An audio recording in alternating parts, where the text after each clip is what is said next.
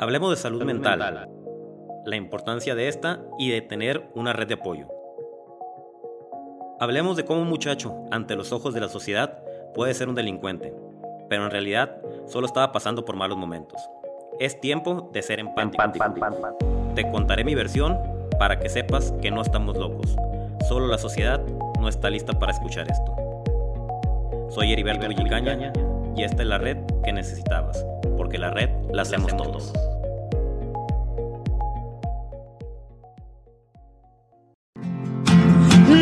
Heriberto, todos cometemos errores, tropiezos, amores fallidos, noches sin sentido y sin ganas de vivir. O créeme que también yo lo he vivido y no te des por vencido. Estoy contigo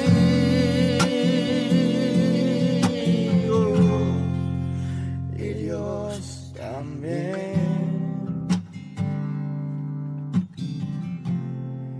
Y Dios también.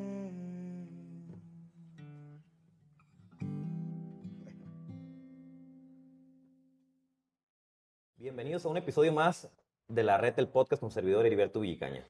Hoy tenemos un tema muy interesante y a un excelente invitado. Hoy vamos a hablar de la prevención del suicidio. Desgraciadamente, después de una pandemia, pues la- los problemas de salud mental han ido en incremento y ahorita vamos a hablar con nuestro buen amigo Omar Pérez, presidente de la Clínica Antisuicidio. Bien, Omar, ¿cómo estás? Bienvenido. bien, muchas gracias por, por la invitación a hablar de este tema tan importante. Eh, como tú lo mencionas, eh, las cifras se han ido muy arriba, eh, aunque ya es un problema que lo tenemos arrastrando desde hace mucho, ¿no? ¿En, en qué año fue cuando se, se, se decía que se suicidaba una persona cada 40 se- segundos en el mundo, no? Así es. Eh, eh, bueno, eso fue antes de pandemia Ujú. eh, y es una cifra a nivel mundial, Ok. eh, donde la Organización Mundial de la Salud refería esto, cada 40 segundos una persona se suicida eh, en en el mundo, ¿no? Pero pues ahorita yo creo que son cada 20 segundos, cada 15 segundos, porque obviamente los factores de riesgo han aumentado y toda esta tensión, eh, tanto económica, social y de otro tipo, pues va a hacer que las personas piensen más en esto, ¿no? Ujú. Eres psicólogo. Así es. ¿Qué fue lo que te llevó a estudiar psicología?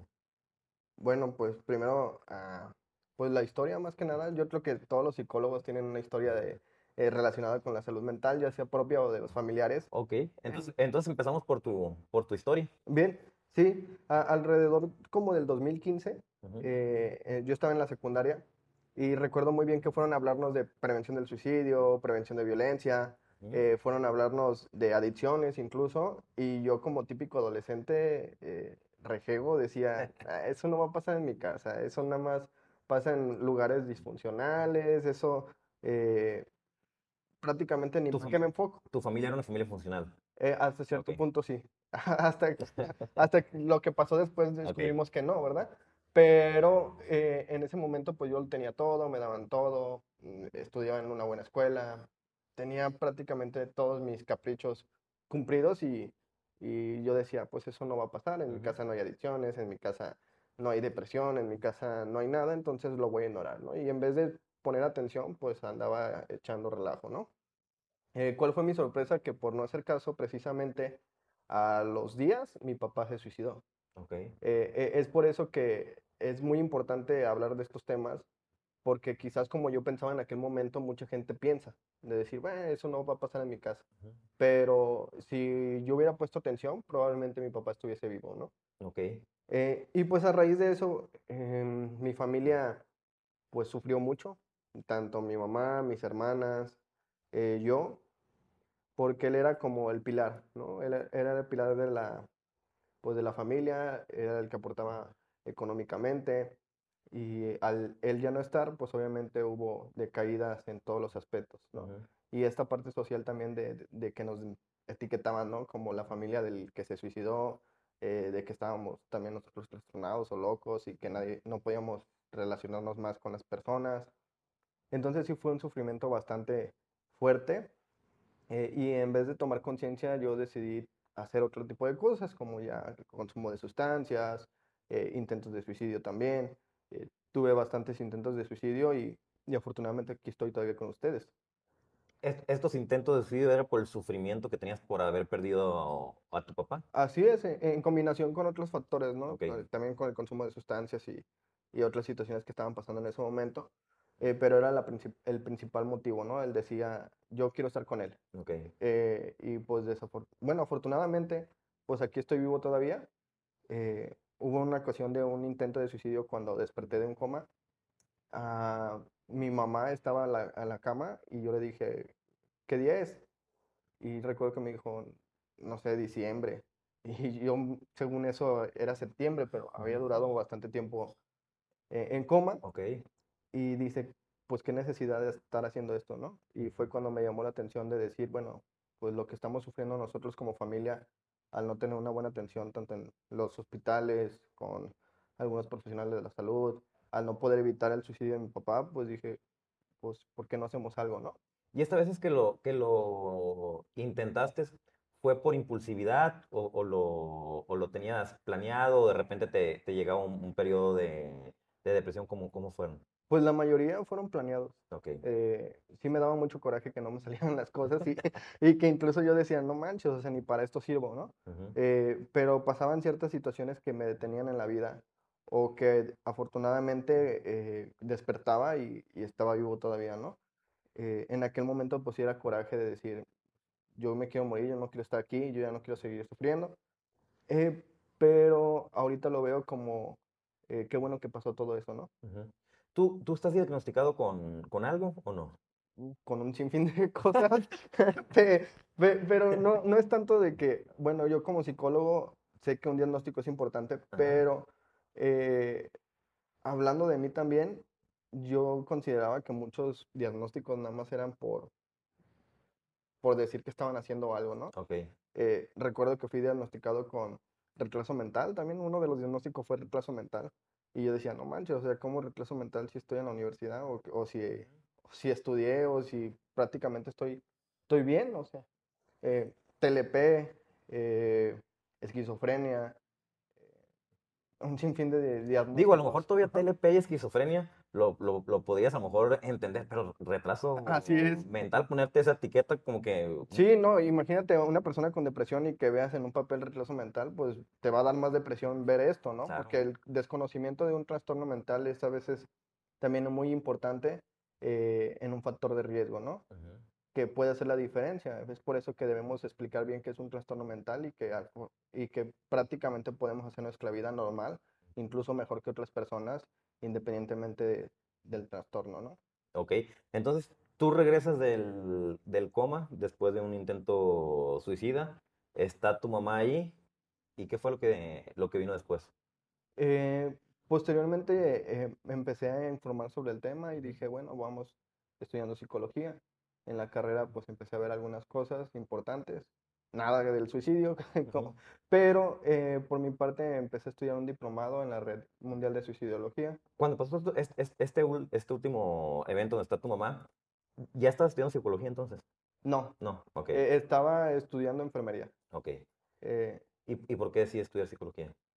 Precisamente para ayudar a las personas que están pasando por una situación similar a la mía, para evitar de que más personas pierdan a un familiar también, eh, como yo perdí a mi papá, evitar de que más personas tengan una mala atención en, en, clínicas, hospitales, con psicólogos, con psiquiatras o con cualquier otro personal de salud, así como yo los tuve. Entonces prácticamente por eso creé la asociación civil y también por eso estudié psicología.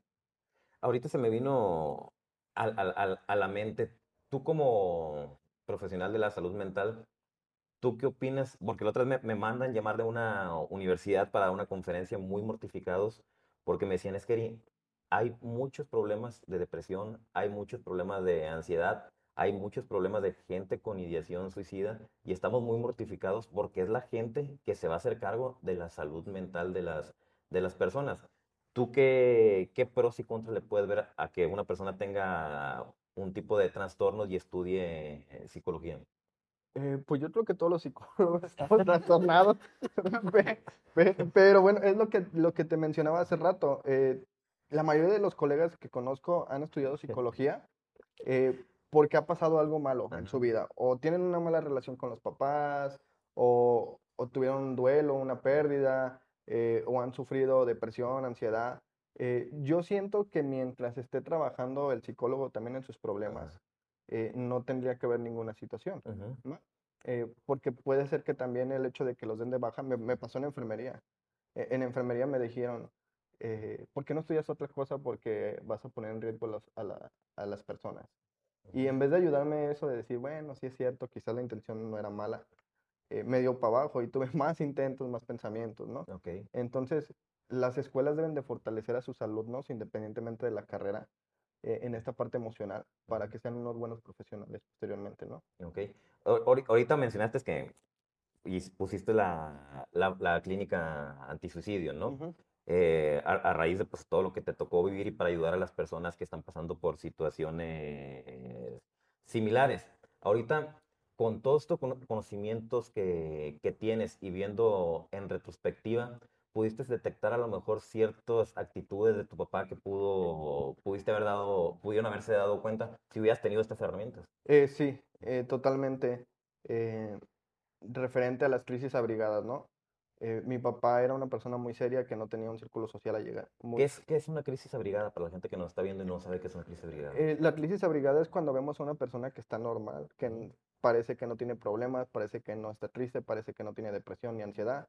Ante los demás. ¿Un Robbie Williams? No, ándale. Ante los demás todo está bien, pero llega un área de confort y es cuando se desborda ahora sí la crisis abierta o la crisis expuesta, que es la, la persona que vemos llorando, gritando, pidiendo ayuda, ¿no? Entonces, mm, con mi papá pudimos identificar esto una vez haciendo una autopsia psicológica, eh, después de muerto ya los años, claro está. Eh, y sí pudimos identificar ciertos focos rojos eh, de mi papá. Había tenido intentos previos que la familia nunca dijo. O sea, mis tíos, sus hermanos jamás dijeron que mi papá lo había intentado de joven, ¿no? ¿Qué va a decir la sociedad, no? Así es. Y, y, no, y no entendemos como sociedad que así como se enferma el cuerpo, se enferma la, mente, ¿no? Si nos quebramos un pie, hasta todo el mundo no, nos ayuda, no sé el, no sé del lugar. Eh, si queremos algo, ¿en qué te puedo ayudar? No, no, no, no, no te, no te muevas, yo, yo, te, yo te apoyo. Pero cuando nos enfermamos de la mente, de las emociones, ahí es cuando está complicado, ¿no? Así es. Sí, y, y pues prácticamente, pues estos focos rojos, pues sí, eh, hubo bastante notorios, algunos. Eh, como te decía, mi papá no se relacionaba más que en su negocio, o sea, estaba enfrescado siempre en su negocio. Eh, no convivíamos mucho con él, nada más lo eventual, mm, los domingos y a veces ni salíamos porque él estaba en el negocio. Entonces sí hubo muchos factores que pudimos identificar. Ok, ok, ok. hablaste ahorita de, de, ¿cómo le llamaste? La abrigada. ¿Cómo, la crisis abrigada. Crisis abrigada. ¿Qué otras, eh, qué otras hay? Eh, pues la crisis expuesta, que es ahora sí a la persona que vemos llorando, gritando, pidiendo ayuda, que ni siquiera necesitamos preguntarle, oye, ¿cómo estás? Ok. Porque se, está mala. Ajá. Eh, y estas crisis abrigadas hasta cierto punto son un poco más fáciles de, llegar con la persona. El problema es que con los pacientes con conductas suicidas, la mayoría son crisis abrigadas. Bien, entonces es por eso que es muy difícil detectar hasta cierto punto eh, algunas conductas que pueden llevar a la persona al pensamiento o al intento, ¿no? Ok, ok. Eh, existen muchos mitos y realidades alrededor de, de, este tema tan importante.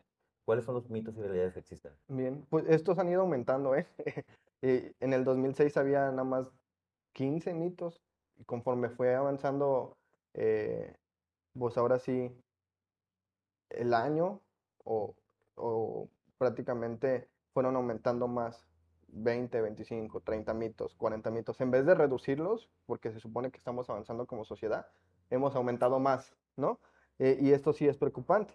Y hay algunos que todavía permanecen desde hace muchísimos años, como el de el que se quiere morir, no lo dice, lo hace, ¿no? Y, y, este es muy común de verlo en redes sociales, es muy común de verlo con nuestros familiares que dicen, ay, es un chantaje, quiere llamar la atención, ¿no? Y, este mito pues está comprobado por la misma Organización Mundial de la Salud, que de 10 personas que se suicidaron, 9 lo dijeron abiertamente. O sea, 9 de ellos dijeron, ¿sabes qué? Ya no le hecho chiste vivir, ya estoy harto y quizás la otra persona que no lo dijo, hubo focos rojos que pudimos detectar como sociedad para evitarlo. Eh, Eh, y entonces sí es preocupante, ¿no? Eh, y hay que erradicar este, este mito en el, el mayor tiempo posible, ¿no? En el menor tiempo En el posible. menor tiempo posible, así es. Ok. ¿Qué otro, qué otro mito? Uno que me impactó mucho eh, como familiar era el, los, el suicidio es hereditario, ¿no? Y yo decía, no manches, entonces jamás voy a poder tener hijos porque le voy a heredar mi depresión, les voy a heredar mis intentos de suicidio y decía, no, mejor no. Y, y incluso hasta yo decía, entonces mi papá me heredó estas conductas suicidas, cuando en realidad no es cierto. Hasta ahorita no está comprobado o no, de que exista un gen suicida. Ok. ¿no? Eh, ¿por qué se siguen repitiendo los patrones? Porque no hay un, hasta cierto punto, em, un trabajo de duelo por suicidio, no hay un trabajo de favorecer los factores de protección, de hablar del tema en la familia, entonces por eso se vuelven repetitivos, pero no es que haya un gen suicida prácticamente, ¿no? O sea, no hay una predisposición. Genética, no. Eh, quizás social, quizás A lo mejor porque, porque lo vieron o supieron, exacto. ya existe esa información y le- les, les puede surgir la idea de, de hacerlo también, ¿no? Así es, pero pues hay que trabajarlo también, ¿no? Eh, hay que trabajarlo con, con los niños desde, desde inicio, prácticamente de que empiezan a tener conciencia, que es a los tres años, pues explicarle de acuerdo a su edad eh, lo que vivimos como familia y, y decirles hasta cierto punto cuáles son las herramientas en dado caso de que ellos lleguen a pensar en esa situación, ¿no? Ok. ¿Qué otros mito traes por ahí? Eh, otro mito muy común es de que todas las personas que intentan suicidarse o, tienen o se suicidaron eh, tienen un trastorno mental. Y no es así. Puede ser que una persona tenga una crisis y por esa razón intente suicidarse o piense en el suicidio, pero no es de que lo vamos a diagnosticar luego, luego, ¿no?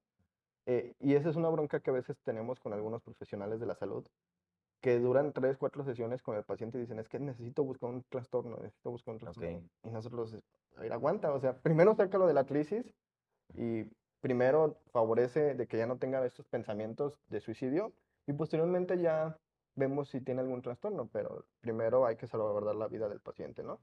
Y, y aquí es un punto importante para los que nos están escuchando, porque entonces todo mundo podemos pasar por un momento difícil y, y, y estos pensamientos a, la mente, ¿no? Así es. Y, como te digo, pues la falta también de eh, información sobre los trastornos, pues es, muy alarmante, ¿no? Porque si a alguien le dice, oye, tú tienes TLP, pero no le explican qué es el TLP, cómo lo puede sobrellevar y que su vida puede ser incluso mejor que las de las demás personas, eh, pues va a existir esa etiqueta de decir, chin, ya valí entonces, ya no voy a poder hacer nada, eh, pues entonces, ¿para qué sigo aquí, no? Digo, y ahorita que mencionaste el, el, el- el TLP, no quiere decir que soy mejor que cualquier persona, pero tengo una vida normal. Yo estoy diagnosticado con, con trastorno límite de la, de la personalidad y yo aprendí que somos más que, un, que una etiqueta, somos más que, Claro. eh, que un trastorno. Desgraciadamente, pues, me, me- me tocó vivir con, con este trastorno que ahora lo hice, lo hice mi amigo, ¿no? En lugar de rechazarlo, de renegar por, por, por tenerlo, eh, dije, oye, ¿para qué me tocó vivir con esto. ¿no? Y empecé a encontrar respuestas. Y gracias a eso ahorita puedo también ayudar a, a- a- a muchas personas a través de mi testimonio, a través de las, de las conferencias, de la obra de teatro, del, del libro. Y se ha vuelto en, en- en algo que la gente por lo general reniega y lo ve como una debilidad. Para mí se ha convertido en una fortaleza. Po- Porque no saben eh, lo que es capaz la persona de hacer, Ujú. ¿no? Porque desconoce hasta cierto punto qué es el trastorno. Ujú. Eh, y, y yo entiendo que hasta cierto punto, pues en, en lugares públicos de atención, pues no te pueden decir y sentar una hora y explicarte lo que es el TLP, porque ahí son cinco minutos tu receta y que te vaya bien, ¿no? Y Eh, una vez al mes. y una vez al mes, pe- pero eh, pues existen muchos medios confiables que podamos utilizar. Eh, afortunadamente las redes sociales hay que utilizarlas para bien y, y- y precisamente estos canales eh, de, de radio por televisión abierta, eh, de tu libro, pues nos va a hacer que entender y de que una persona con TLP puede ser mejor incluso que cualquier otra persona si le da ese enfoque que tú le diste. Ujú. Bien, eh, y, y prácticamente es la información, ¿no? La información que tenga el paciente para saber salir de esta situación. Ok. ¿Qué otro mito tienes por ahí? Eh, uno que pasa muy común aquí en Guadalajara y en Zapopan es el que si yo reto a un suicida, no lo lleva a cabo, Ok. ¿no? Incluso lo hemos visto en, en Salto del Vacío, eh, que hay personas abajo que dicen, ay, empieza a gritar cosas y vas a ver que ya, que ya no va a, ya no va a hacer nada. Al contrario, o sea, eh, esto es un factor de riesgo y un factor estresante para la persona que está pensando, ¿no? Eh, y pues obviamente esto puede encubrir incluso hasta en un delito. El hecho de incitar a alguien a que lo haga es un delito que se paga con cárcel, ¿no? Ok. Y, y desafortunadamente en Facebook lo vemos también muy común, ¿no? A veces vemos ahí una noticia en alguna red social y de que hay una persona at- atentando contra su vida y te vas a los comentarios y en los comentarios dicen, ¿no? De, pues que se aviente, eh, pues si, los, si tienen lo suficientes, pues que lo haga. Uno no se me- anima, ¿no? Me, me puse chinito porque sí es muy común eso que estás diciendo, ¿no? Cómo la gente puede criticar, juzgar o incitar, ¿no? Que la, la- Claro. la otra persona lo, lo haga. Le, le dicen que no tiene valor. Entonces, sí es muy triste lo que estamos viviendo actualmente en este tipo de, de Y, y que temáticas. quizás como sociedad, hasta cierto punto, no lo hagamos con la intención de, de dañar a la persona, porque quizás para ellos la creencia es, si yo le digo esto, a lo mejor se baja. Eh, pero es por eso que nos falta como la cultura eh, de hablar de estos temas en específicos y de trabajar todos como sociedad para evitar estos, estas situaciones tan eh, difíciles, ¿no? Pero sí, pero por ejemplo, lo- lo- los mirones sí lo hacen con, con Ah, intención de, de, de quitarle valor a la, a la persona, ¿no? De, de no darse cuenta que lo que está viviendo es una enfermedad, no es algo que quieran. ¿Cómo, cómo, cómo una persona con depresión eh, ve la vida, Pues gris. Gris? Tú, tú siempre haces la mención de vista de túnel, ¿no? Ujú. ¿Cómo es la vista de túnel? El- La vista de túnel es de que no pueden ver otras soluciones. Ujú. eh, simplemente es de o pasa esto o me suicido. ¿Ok? Punto. Eh, pasa muy común, con, por ejemplo, con la vista de túnel en la adolescencia, de terminar una ruptura amorosa, o, o vuelvo con ella o me suicido. ¿No? Y esto es una visión de túnel. ¿Por qué? Porque no hay más salida. no te das cuenta de toda la gama de posibilidades que puede haber y el chorrocientos de millones de mujeres que hay en el mundo, Claro, ¿no? claro. Y, y hasta cierto punto, ese es el trabajo de la sociedad y de los que vamos a ayudar, ¿no? De hacerle ver eh, otras opciones eh, para que, en dado caso de que quiera intentar otra vez conquistar a esta mujer o a este hombre mm, y, y fracase, no volvamos al intento de suicidio. Porque, o sea, de tener nada más una opción y fallo, pues voy a volver a esta opción. Pero si tengo más opciones, pues prácticamente va a ser más difícil que intente otra vez contra su vida. Por, por ejemplo, ahorita se me vino a la mente que estamos platicando de las personas que a veces, cada vez es más común que suben a un puente, que suben a un, un edificio. Si una persona que nos está escuchando pasa y ve a esa persona que está queriendo aventarse al, al precipicio, ¿qué podría hacer esa persona? Eh, Tiene que ser un profe, perdón, tiene que ser un profesional el que lo pueda apoyar o esa persona podría hacer algo. Puede ser algo. Es, es como en los primeros auxilios. O sea, si te da un infarto aquí eh, y tu esposa sabe RCP, ¿te lo va a dar? Sí. Bueno, quién sabe.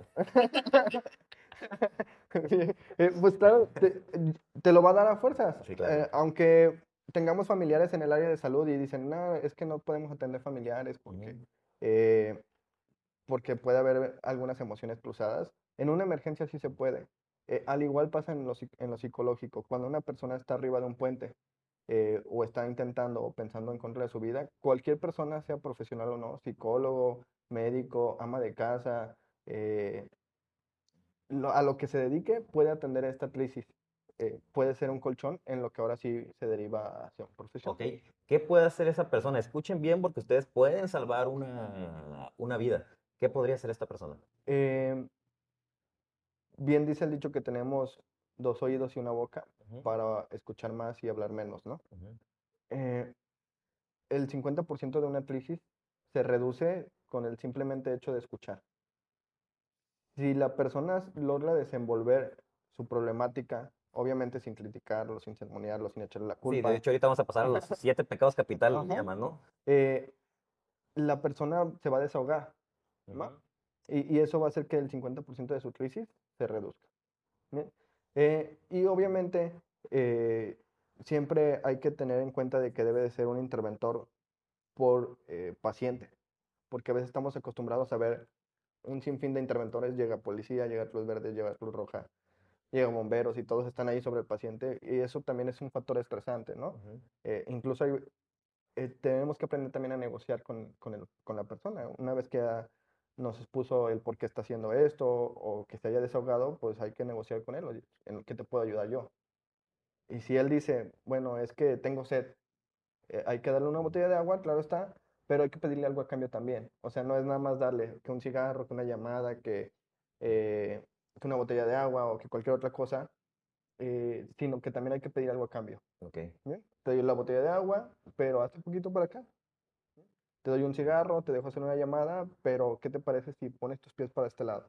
¿No? Y así poco a poco irlo jalando y llegar a una solución en conjunto, ¿no? Ok. Está más que claro que no hay que prometer algo que no podamos dar. ok. Que ha pasado también de que hay compañeros que dicen, yo te doy trabajo y eh, nada más puedo bajar al paciente. Y a la hora de Y la está hora ahí porque no tiene tiene trabajo, ¿no? entonces eh, me estás dando la solución, entonces voy a confiar en ti. Y cuando se baja y, y al siguiente día va a buscar al, al- que le va a dar el trabajo y le dicen, no, no te creas, es broma para que te bajaras, pues obviamente ya no va a volver a traer a nadie y va a volver a tener un intento de suicidio. Por eso es importante no ofrecer algo que no podamos cumplir. Ok, ya la persona la lograron estabilizar emocionalmente, ya lograron eh, hacerla que entre en razón y, y- y bajar del, del, del- del- del puente. Esta, esta persona, ¿qué es lo que tendría que hacer? Eh, pues hay que derivarlo hacia un lugar de atención en salud mental. Ujú, para que haya una evaluación ya sea psicológica o psiquiátrica, dependiendo la, la problemática que tenga el paciente, eh, para que tenga un posterior seguimiento. ok, ¿bien? Eh, y cuando hablamos de intervención, sí es importante recalcar que hay que hablar con el paciente, porque a veces es de que hay un riesgo suicida, eh, tú distráelo y yo lo someto y lo bajamos a madrazos. Perdón por la palabra, pero... No, aquí se puede hablar como, como sea. Pe- Pero, es lo que hacen, ¿no? Es lo que hacen de que lo entretenemos y lo bajamos y todavía acá abajo le damos una paliza para que entienda que no lo tiene que volver a hacer. Cuando en realidad pues no somos niños para, para eh, agarrar la onda con golpes. Es más, ni un niño agarra la onda con golpes. Entonces, sí hay que hacer muchas modificaciones en todos los sistemas, eh, tanto sociales como de intervención. Eh, pero siento que estos canales nos abren las puertas para que la gente que nos está escuchando cree conciencia y que nos ayuden a intervenir de una manera correcta a todas las personas. ¿no? Ok. De, de- de mitos, ¿hay algunos, algunos otros importantes que, que nos falte abordar? Eh, pues hay bastantes. Digo, pues que vamos diciendo nada más los, los que tú consideras que son los más, los más importantes, que más le puede servir a la, Bien. a la sociedad. Algo muy común también que pasa es de que si pensamos de que si hablamos del tema, de lo que es la prevención del suicidio, vamos a incitar a las personas que están escuchando o vamos a incitar a las personas que les vamos a hablar de este tema. Y pasa muy común, por ejemplo, en las escuelas, que a veces quieren una campaña de prevención del suicidio, pues no quieren que hables de prevención del suicidio y dices, oye, ¿cómo? Entonces, ¿de qué hablo, no? Claro. eh, pues disfrázalo, no sé, de inteligencia emocional o disfrázalo de otra cosa, pero no podemos mencionar esta palabra. Y, y esto pues obviamente nos limita, ¿no? Claro está de que si yo voy con un público a hablar de este tema, probablemente haya alguien que diga, él sabe lo que yo estoy pasando. Y obviamente va a salir un poco rojo, pero esa es la importancia de que estamos detectando en el momento, ¿no? A de que no detectemos en nada. Fíjate, ahorita que, que- estás hablando de eso, me, acordé de una conferencia que di el, el sábado y primero les, le- les hice una pregunta, ¿no? Que- que- eh, yo le digo, yo veo que aquí hay mucha gente honesta. ¿Quién de aquí se considera una persona honesta? Y todo el mundo levantó la mano, ¿no? Y luego les pregunto, ¿quién de aquí ha pasado por una depresión? Levantan la mano y volteense a ver. Casi el 100% había levantado la mano. ¿Quién ha pasado por, por ansiedad? Levanté la mano. Igual, volteen a ver, digo, para que vean que es más común de lo que nos imaginamos los problemas de salud mental. Así es. Entonces sí, sí, sí es, es, es, es triste a veces el, el no pedir el, el apoyo, ¿no? El no crear una, una, una red de, de, de, de apoyo, ¿no? ¿Por qué? Por estos estigmas que existen alrededor de la salud mental. Así es, pero es algo muy común, ¿no? ¿Alguno, ¿Te queda algún otro? Eh, pues si quieres ya pasamos con lo siguiente, no hay ningún problema. Ok, eh, pasamos a factores de, de riesgo y de protección. Ajá. O, Mi- o, si- o si- o prefieres primero los, los siete pecados capitales. No, igual los Ok. factores de riesgo y de protección. Eh, esto es muy fácil. Eh, un factor de riesgo es todo aquello que va a llevar a la persona a intentar o pensar en contra, en contra de él. Eh, a pensar en el suicidio, a pensar en- en lesionarse, eh, en todas las situaciones, ¿no? ¿Qué puede ser un factor de riesgo? Yo aquí no puedo decir los factores de riesgo porque todas las personas somos diferentes. Eh, Entonces, a veces decimos que el, ah, un factor de protección es la familia, cuando en realidad La familia es no. muy tóxica y a lo Eh, mejor te detona más. A, a lo mejor es tu factor de riesgo, entonces yo no puedo decirles una solución de decirles un factor de protección para que ya no piensen en el suicidio es agarrarte de tu familia, porque en realidad puede ser que la familia sea el detonante, ¿no? Se puede ser que la familia sea eh, ese factor de riesgo estresante que él haga que piense más constantemente en suicidio. Ahorita que estamos hablando de esto, entonces aquí es la importancia de, de- de recibir ayuda de profesionales de la salud mental, pero no nada más la persona que está en, en- en- en riesgo, ¿no? Sino también su, su, su- su en- su entorno, entorno, sus claro está. papás, para ver y analizar cómo está toda la, la- la situación y ver cuáles son los factores de riesgo y cuáles podrían ser los factores de protección. Así es. Y, y- pues prácticamente factor de riesgo pues, puede ser cualquier cosa, el hecho de que despidan a alguien de su trabajo, el hecho de la, la, la cuestión económica, eh, la el término de una ruptura amorosa, puede ser incluso el duelo. Hemos tenido factores de riesgo que son dolores de muela, que hay personas que porque les duele una muela eh, piensan e intentan en contra de ellos. Eh, y es por eso que te digo que va a ser muy diferente en cada uno de nosotros, ¿sí? Igual que los factores de protección. Ok. Algunos factores de protección que tú, tú hayas visto en algunos casos que sepas que han servido. Digo, eh, Ujú. entiendo que para todos es diferente, pero por ejemplo, ¿tú, tú cuáles has visto que han servido? Por ejemplo, en mi caso, que yo tengo también varios, varios intentos suicidas por el, por el, el trastorno que nos fluctúa mucho el, el estado de, de ánimo, eh, el amor para mí fue la mejor medicina Claro. digo, vengo de un entorno familiar unido, a- amoroso, padres presentes, un matrimonio ejemplar. ¿Tú cuáles consideras que son eh, factores de protección? Eh, hay algunos factores de protección que pueden ser hijos, eh, familia, eh, esposa, novia, novio, eh, factores de protección recreativos como es la pintura, eh, como es la escritura, como es el leer, eh, factores de protección del deporte, que cualquier tipo de deporte, eh, todo esto puede ayudar al paciente a salir adelante. ok, ¿sí? Pero como te digo, puede variar, porque a veces si yo le digo a un paciente, oye, eh, si, has- si tú juegas fútbol, se te va a quitar la depresión, y va a decir, no, yo jamás en mi vida he jugado fútbol, ni quiero jugar fútbol, y, y aunque lo haga, quizás no sienta la adrenalina ni, ni los deseos de seguir jugando. Por eso es muy diferente en cada una de las personas. ¿Cómo podemos identificar cuáles son los síntomas que nos pueden poner eh, en, en modo alerta para, para apoyar a nuestros seres queridos? La polarización de un paciente en sus actividades cotidianas. Cuando un paciente, eh, antes de la depresión o antes de, de los pensamientos de suicidio o antes de estas señales de alerta, eh, convivía mucho con las demás personas y de un de repente, de un día para otro, ya no convive con nadie, es un factor de riesgo. O al revés, ¿va? Esta persona no convivía con nadie, pero de un día para otro empieza a convivir con todo el mundo y, y toda esa alegría y demás, es un factor de riesgo. Entonces, la polarización, como mencionaba, es o mucho o poco pero de algo que es diferente a cómo vivía. O el paciente duerme mucho o el paciente no duerme nada. O el paciente se baña mucho o el paciente no se baña nada. O el paciente eh, come mucho o el paciente no come nada. Pero siempre y cuando haya un antecedente diferente. ok, ¿va? ok, E- Eso es como un- una señal de alerta. Otra es el regalar cosas con importancia. Eh, quizás no económicamente, pero sí importantes en la vida del paciente. Eh, un paciente con pensamiento de suicida quiere dejar todo en orden. Y es parte de su plan. Entonces, yo no me he suicidado porque mm, no tengo quien cuida a mi perro.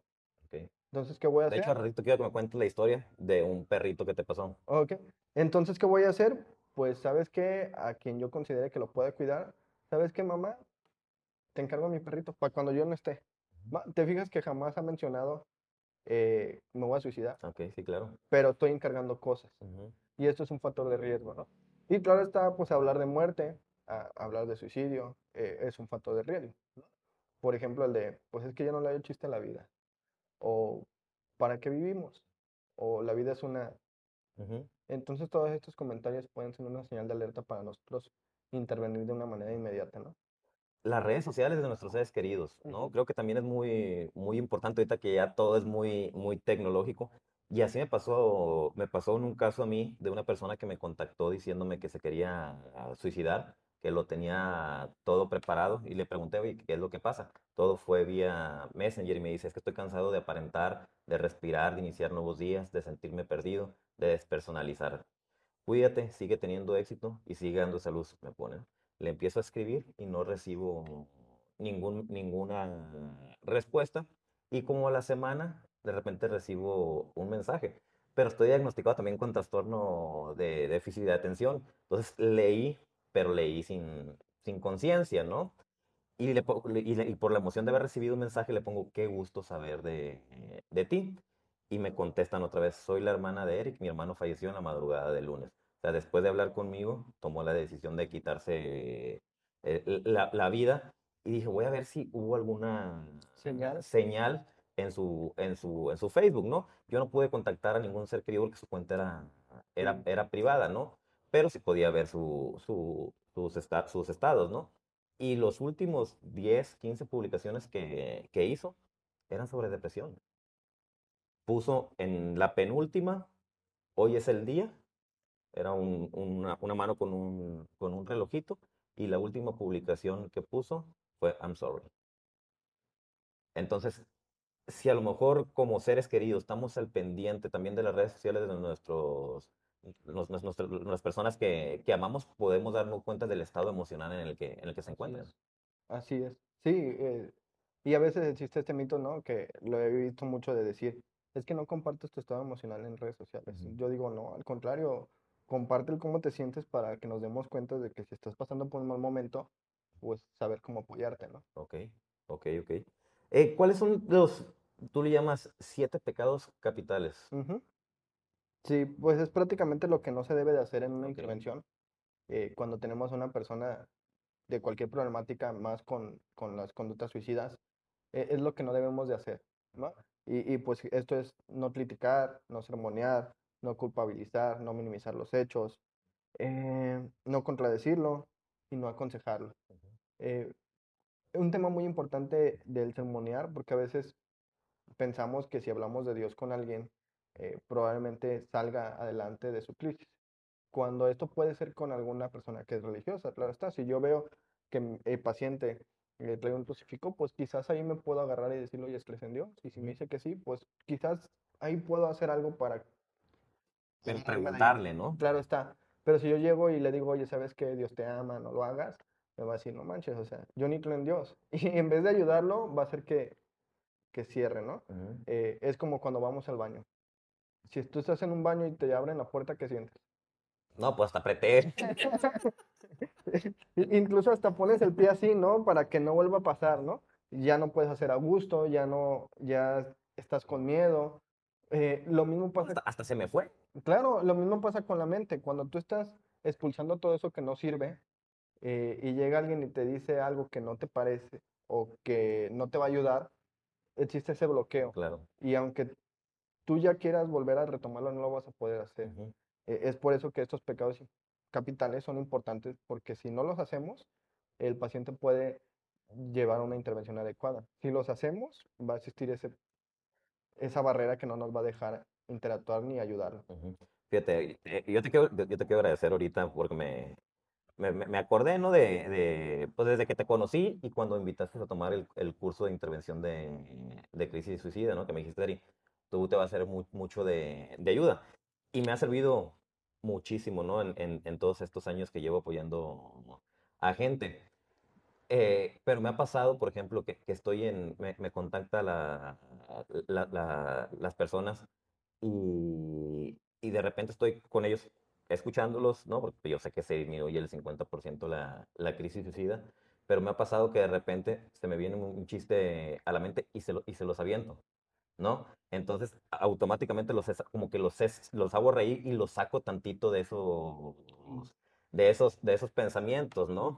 Y ya luego le digo, ya ves, si yo logré cambiar tu estado de ánimo, quiere decir que sí se puede cambiar.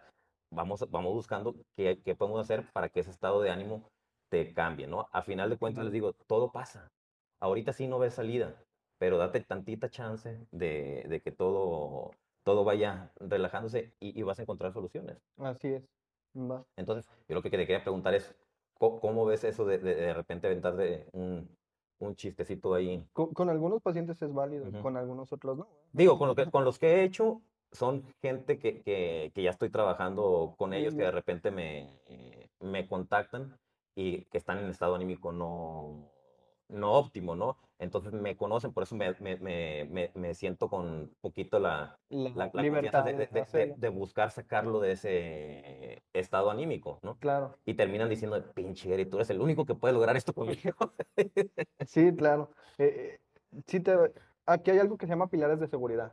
Eh, los pilares de seguridad es todo aquello que va a ayudar y favorecer la intervención. Bien. Eh, y también pasa con los pacientes nuevos que no conocemos. Si yo logro identificar algo que, que es un pilar de seguridad para él, me voy a agarrar de ahí. Pero tengo que identificarlo y estar seguro de hacerlo. Eh, es como te decía, o sea, imagínate una persona arriba de, de un puente. eh, ya pasó que le dijeron, oye, ¿sabes qué? Tu esposa te está esperando en tu casa y dijo, madre, y se aventó. Porque quizás el policía dijo, bueno, tiene esposa, es un factor de protección, pues me voy a agarrar de ese pilar de seguridad. Cuando era al revés, era Sí, un factor de riesgo, ¿no? Y, y- y está así porque se está separando de la mujer, la mujer le quiere quitar todo y Claro. es lo que lo tiene en ese estado, ¿no? Bien, y, y entonces, eh, si estamos seguros de lo que es para él un pilar de seguridad, pues hay que agarrarnos de ahí. Un ejemplo, eh, no voy a hablar de fútbol, pero si el paciente tiene una playera de las Chivas o del Atlas, pues yo sé que le gusta el Claro. fútbol, entonces pues, me puedo agarrar de ahí para crear este rapport, ¿no? Si al paciente lo veo con una camisa de, no sé, de una banda de rock, sé que le gusta el rock, entonces me puedo agarrar de ahí, Ujú. pero no de algo que no conozco. Ok, excelente. Ah, ¿Falta al- algún pecado capital? No, El- la, la historia del, del- de, de la persona que, que tuvo una crisis suicida y, y ten- tiene algo que ver con, el, con un perro. ok. ¿Cómo, cómo es esa historia? Eh, es Fifi. Fifi. Ajá. Eh, Yo lo utilizo cada rato, el ejemplo sí, ese, ¿eh? sí. Eh, Fifi. Te lo robé. Ah, no, es- de dominio público. Ok. Eh, un día nos hablan para una intervención de crisis de un riesgo suicida 3 que era un salto vacío. Ahí por federalismo, donde está el, el- el refugio, eh, había una persona arriba de ese templo. eh, ¿cómo se subió? No sé. A nosotros nos costó mucho subir ahí. Pero cuando íbamos llegando nosotros, iban bajando compañeros de otra, otra institución. Eh, iban diciendo, por lo que se quieren morir, no vale la pena. Tengo cosas más importantes, tengo más emergencias, estoy aquí perdiendo mi tiempo. Eso era lo que ellos comentaban. Cuando nosotros llegamos, el paciente obviamente ya estaba recibo, porque había escuchado todo lo de los demás. Y ya había muchas limitantes por las burlas que recibió, ¿no? Ujú. eh, trabajamos con él, lo acompañamos un rato, nos sentamos al, al lado de él incluso, y al convencerlo de decir, bueno, cuéntanos por qué estás aquí, eh, él mencionó que su perrita se había muerto, y su perrita se llamaba Fifi. Entonces, quizás para los compañeros, Fifi no era importante, pero para él sí. Claro. Eh, y una vez que le dijimos, a ver, cuéntanos quién era Fifi, cómo lo obtuviste, cómo sucedieron los hechos, nos cuenta que Fifi fue el último regalo que le dieron sus papás antes de fallecer en un accidente automovilístico. Entonces ahí es la importancia de, de las cosas. O sea, para muchos, De ahí el pecado capital de no minimizar. así es, para muchos no es importante, pero para la persona sí. Y, y obviamente pues ya después de, de platicar con él, de reducir esta crisis, de brindarle estrategias y herramientas, pues ya se logró bajar. Pero sí es algo importante, ¿no? No, no adelantarnos, ni criticar, ni semonear, ponernos en el zapato de la persona y ver las soluciones desde su perspectiva. Ok. Eh, en cuanto a las, las adicciones, Omar, ¿qué tanto el, el- el consumo de ciertas sustancias nos pueden orillar a, a- a tomar una, una, una decisión que en ese momento a lo mejor creemos que es la, la correcta, ¿no? Porque yo tengo Claro. comprobado que, pues, en- en- por- por- hablo, ah, y hablo por, por mí, ¿no? De que eh, cuando atentamos con nuestra vida, no, realmente no queremos morir, lo que queremos es dejar de, De sufrir. de sufrir, ¿no? Entonces, ¿qué tanto las, la- la- las adicciones nos pueden hacer tomar malas malas decisiones. Sí, es un factor predisponente y un factor de riesgo el hecho de que un paciente consuma adicciones y combinado con los pensamientos o los intentos de suicidio. Eh, dependiendo de la sustancia, la cantidad y, y claro está, eh, algunos otros factores, va a hacer que sea más fácil de que lo intente o más difícil de que lo intente. Pero por lo regular ahorita está muy de moda algunas sustancias adictivas como eh, lo es el cristal. Eh, y, y, al ser una droga sintética, eh, además del daño orgánico que se ocasiona, el cristal va acompañado de ciertos periodos esquizoides. ¿A qué me refiero con periodos esquizoides? Que son como alucinaciones auditivas, alucinaciones visuales, que esto va a empeorar obviamente al paciente si tiene un intento de suicidio. Nos ha tocado atender pacientes que están atentando contra su vida en un estado de consumo y que sí son difíciles porque no están en esta realidad. Hay una técnica que se llama TFDLR, que es técnica fuera de la realidad, para intervenir estas crisis. Eh, a veces los compañeros la desconocen en su totalidad, pero como ellos piensan que no vamos a poder tener una plática de una manera eh, consciente, pues lo mejor es intervenirlo o someterlo. Cuando pues nada nos cuesta meternos a su realidad. Claro. ¿no?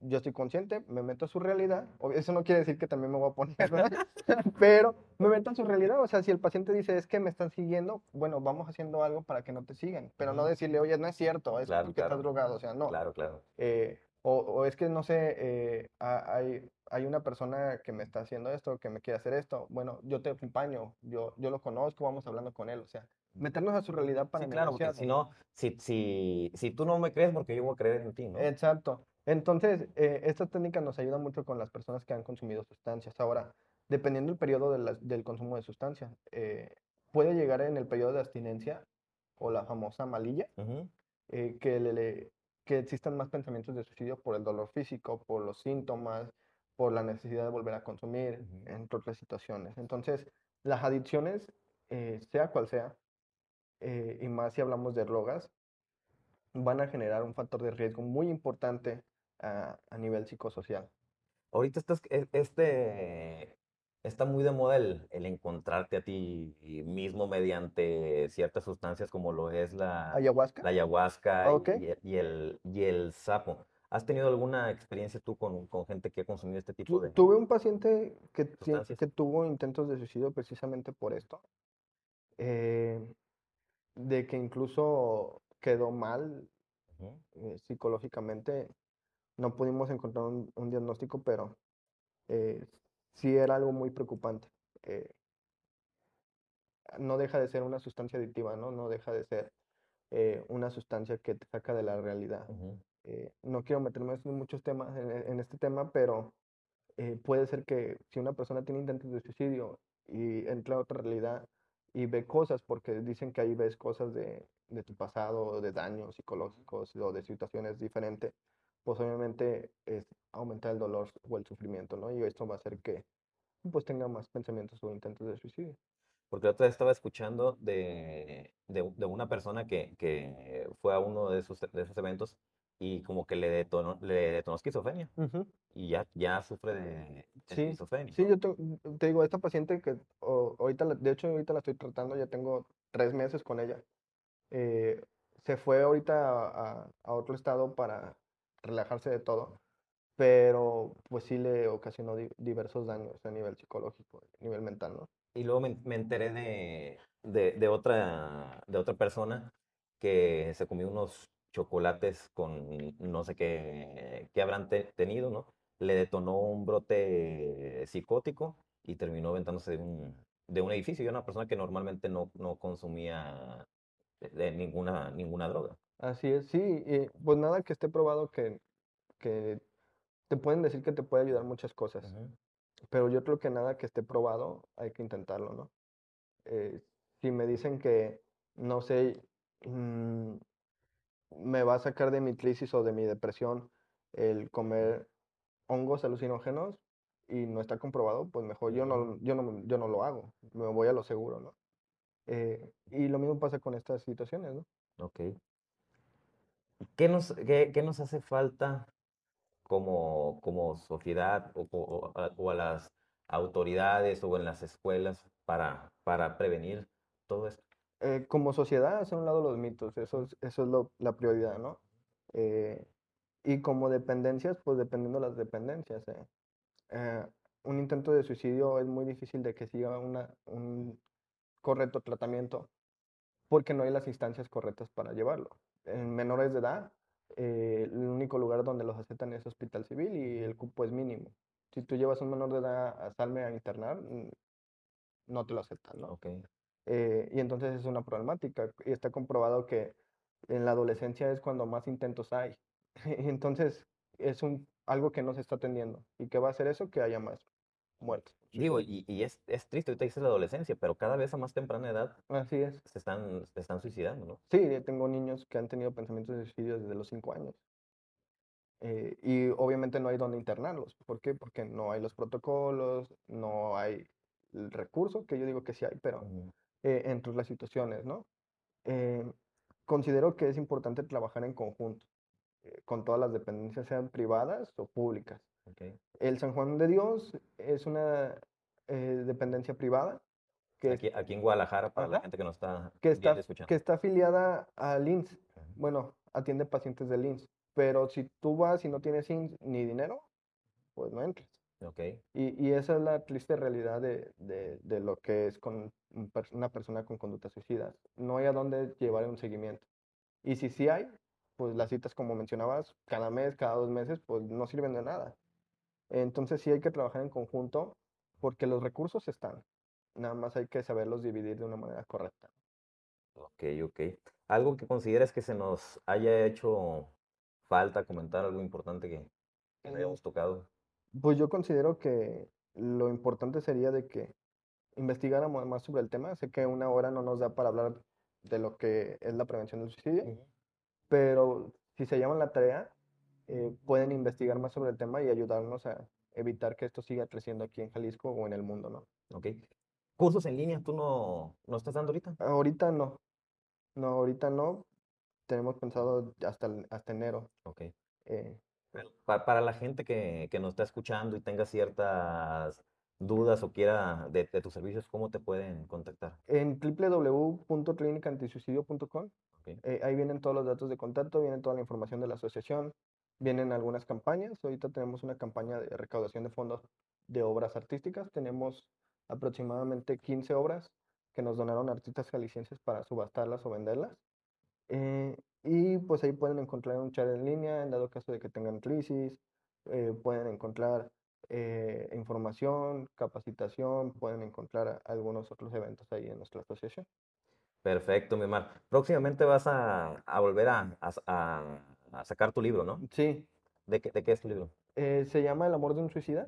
Eh, en este libro se habla de los tres puntos de vista, tanto de familiar de una persona que se suicidó, como de una persona que intentó suicidarse como paciente y como profesional de la salud. Ok, para que estén al, al pendiente para cuando vuelvas a sacarlo, la gente que lo quiera adquirir, ahí en la página imagino que vas Sí. a, a subir la, la información, ¿verdad? Sí, incluso lo pueden comprar ahí en línea. eh, a partir de enero ya va a estar ahí publicado para que lo compren en línea y les llegue a su casa.